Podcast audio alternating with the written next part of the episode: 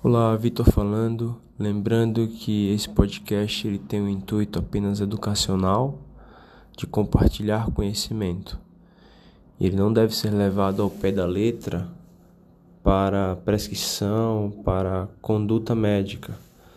Até porque toda conduta ela deve ser individualizada para cada paciente e os protocolos de cada instituição devem ser seguidos à risca.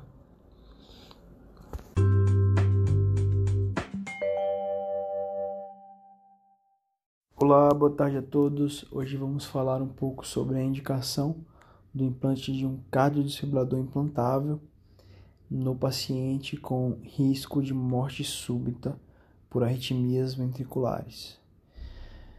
O paciente que é candidato para o implante do CDI, ele deve passar por uma estratificação de risco.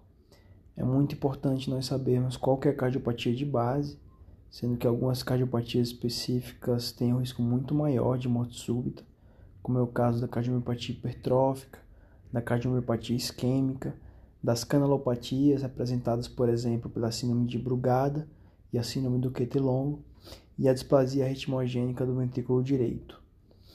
É muito importante nós sabermos qual é a fração de ejeção do ventrículo esquerdo do paciente, porque quanto mais deprimida a função ventricular, quanto mais disfunção, maior o grau de fibrose, maior o substrato arritmogênico, maior também o risco do paciente. Paciente com, pacientes com insuficiência cardíaca sintomática, classe funcional 2 ou mais alta, né, classe funcional 3 ou 4, eles têm um risco maior também do que pacientes compensados em classe funcional 1. Além disso, é muito importante a gente saber se o paciente já teve algum evento para pensarmos em prevenção secundária, em que o CDI ele se torna ainda mais importante. Né? O principal fator de risco para um evento, uma arritmia ventricular, é uma arritmia ventricular prévia. Então é muito importante saber se o paciente já teve alguma PCR abortada, se ele já teve alguma arritmia ventricular documentada, alguma taquicardia ventricular. E é muito importante também saber se ele já teve episódios de síncope não explicadas, porque essas síncopes podem sim representar uma síncope de origem cardíaca e uma síncope de origem em uma arritmia ventricular. Além disso, é muito importante nós sabermos se o paciente já fez algum estudo eletrofisiológico ou se ele tem indicação para fazer o estudo eletrofisiológico, porque a presença de arritmias induzidas nesse procedimento também vai conferir um maior risco. E, além de tudo isso, é muito importante a gente avaliar as comorbidades associadas e a expectativa de vida do paciente a despeito da gente colocar o CDI ou não. Por exemplo, um paciente que tem uma demência avançada, um paciente que tem uma doença renal crônica dialítica, um paciente que tem uma neoplasia com um prognóstico ruim, esses pacientes provavelmente, claro que vai ser individualizado, mas provavelmente eles não vão ter benefício em colocar um CDI. A gente, para colocar o CDI, a gente está assumindo que o paciente ele tem uma expectativa de vida né, das suas comorbidades não relacionada a esse CDI maior do que um ano.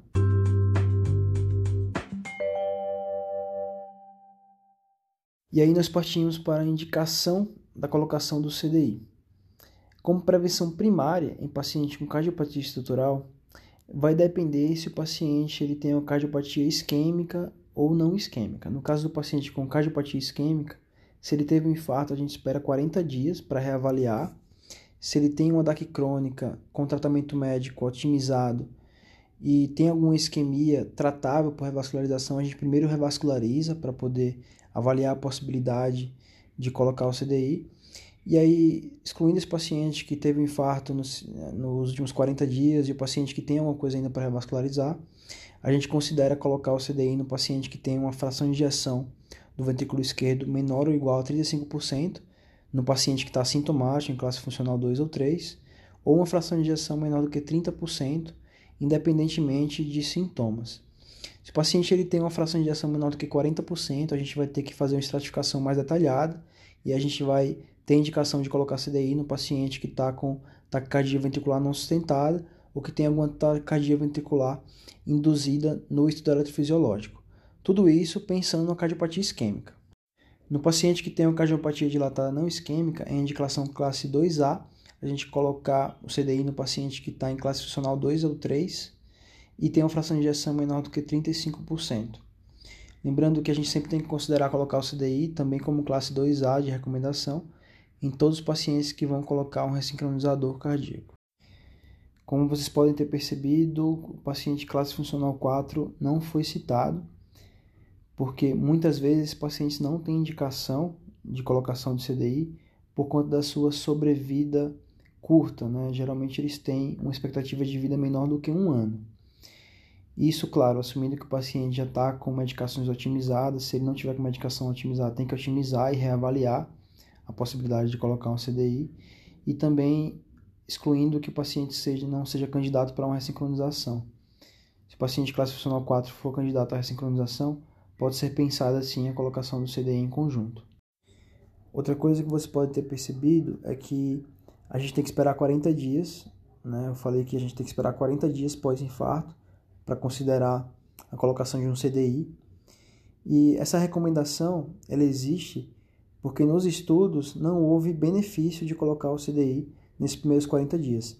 Apesar de ser o período de maior risco arritmogênico para esses pacientes, os pacientes que morrem de arritmia nos primeiros 40 dias, eles também têm infartos muito grandes e provavelmente evoluiriam com choque cardiogênico, mesmo que a gente abortasse essas arritmias. Então a gente colocar o CDI nesse momento, nesses primeiros 40 dias, só mudaria a forma, a forma com que o paciente vai evoluir para o óbito. Né? A gente vai diminuir o óbito por arritmias e aumentar o, a causa do óbito por falência de bomba. Foi isso que mostraram os principais estudos de colocação de CDI nesses pacientes de forma mais precoce.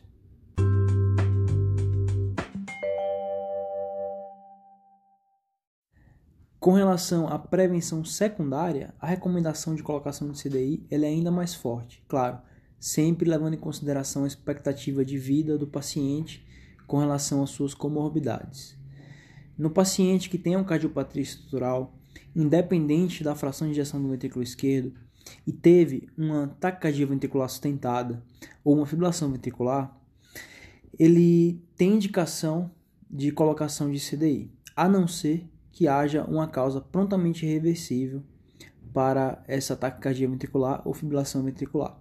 Como é o caso do paciente que infartou e teve uma TV ou FV nas primeiras 48 horas pós-infarto, ou no paciente que tem uma isquemia ativa do miocárdio e tem a possibilidade de revascularização e teve uma TV ou FV no contexto dessa isquemia que é corrigível, né, que é revascularizável. No caso do paciente que a gente consegue revascularizar nesse contexto, a chance de recorrência da TV ou FV ela diminui muito. É importante considerar também o paciente que teve uma síncope, tem uma cardiopatia estrutural, então uma síncope de alto risco.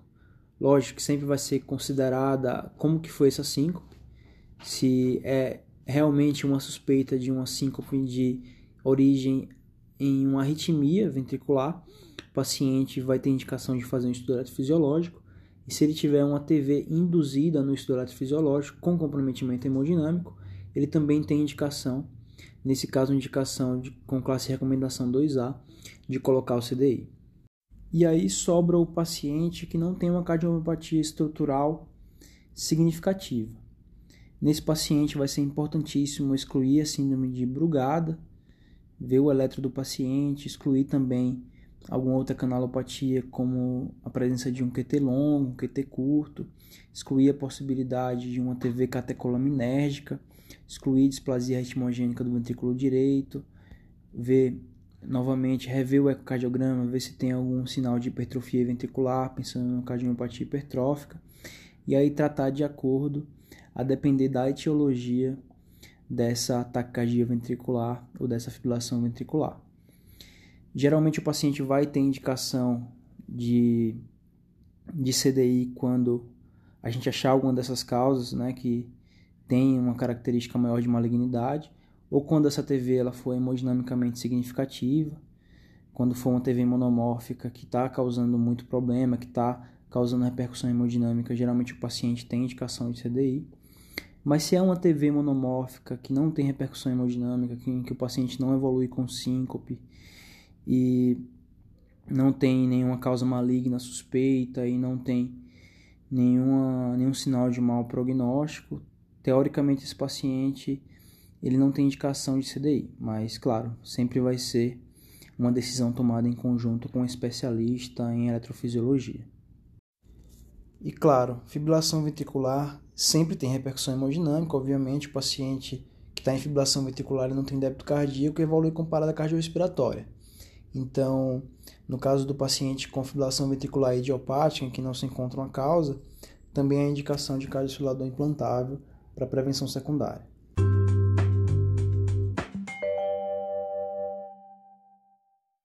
Agora a gente entra em outro assunto, que é a abordagem do paciente que chega no departamento de emergência com a queixa de que recebeu uma terapia elétrica do CDI. Existem três possíveis situações quando o paciente chega com essa história. Ou foi um choque apropriado, o paciente teve realmente um ataque cardíaco ventricular sustentada ou uma fibrilação ventricular, e aí o aparelho operou como deve operar e administrou o choque e reverteu a arritmia, ou foi um choque inapropriado por um ataque cardíaco supraventricular, ou foi um choque inapropriado por oversência.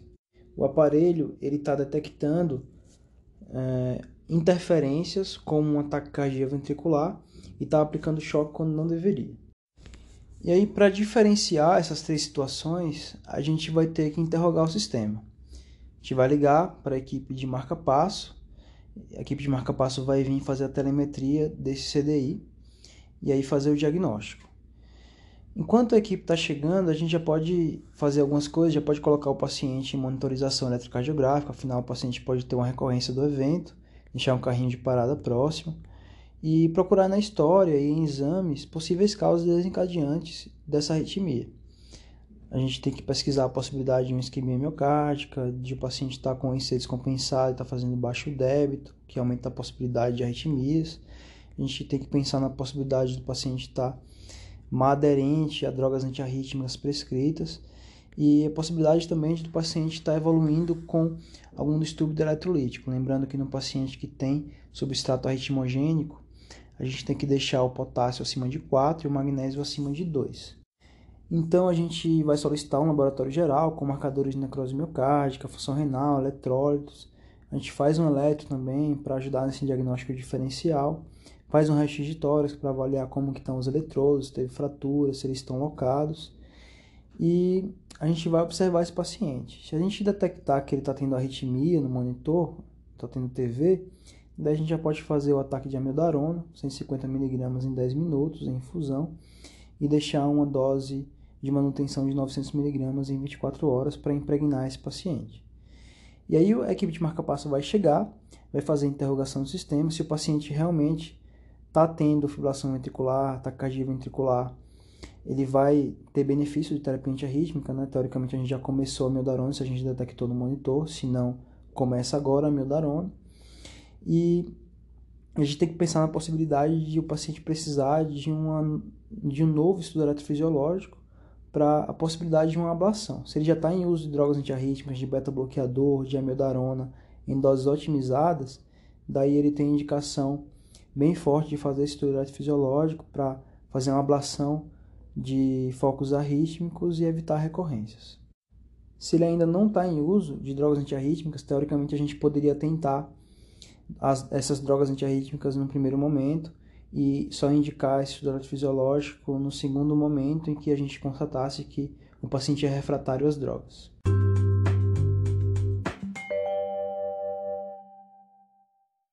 Sobre CDIs, é isso que eu tenho para falar para vocês. Lembrando que esse paciente vai ser visto em conjunto com a equipe de eletrofisiologia, equipe de marca-passo, né, para indicar colocação do CDI para avaliar o paciente que chega após uma terapia elétrica. Esse paciente tem que ser visto em conjunto com a equipe especializada. Muito obrigado, uma boa tarde, fiquem bem.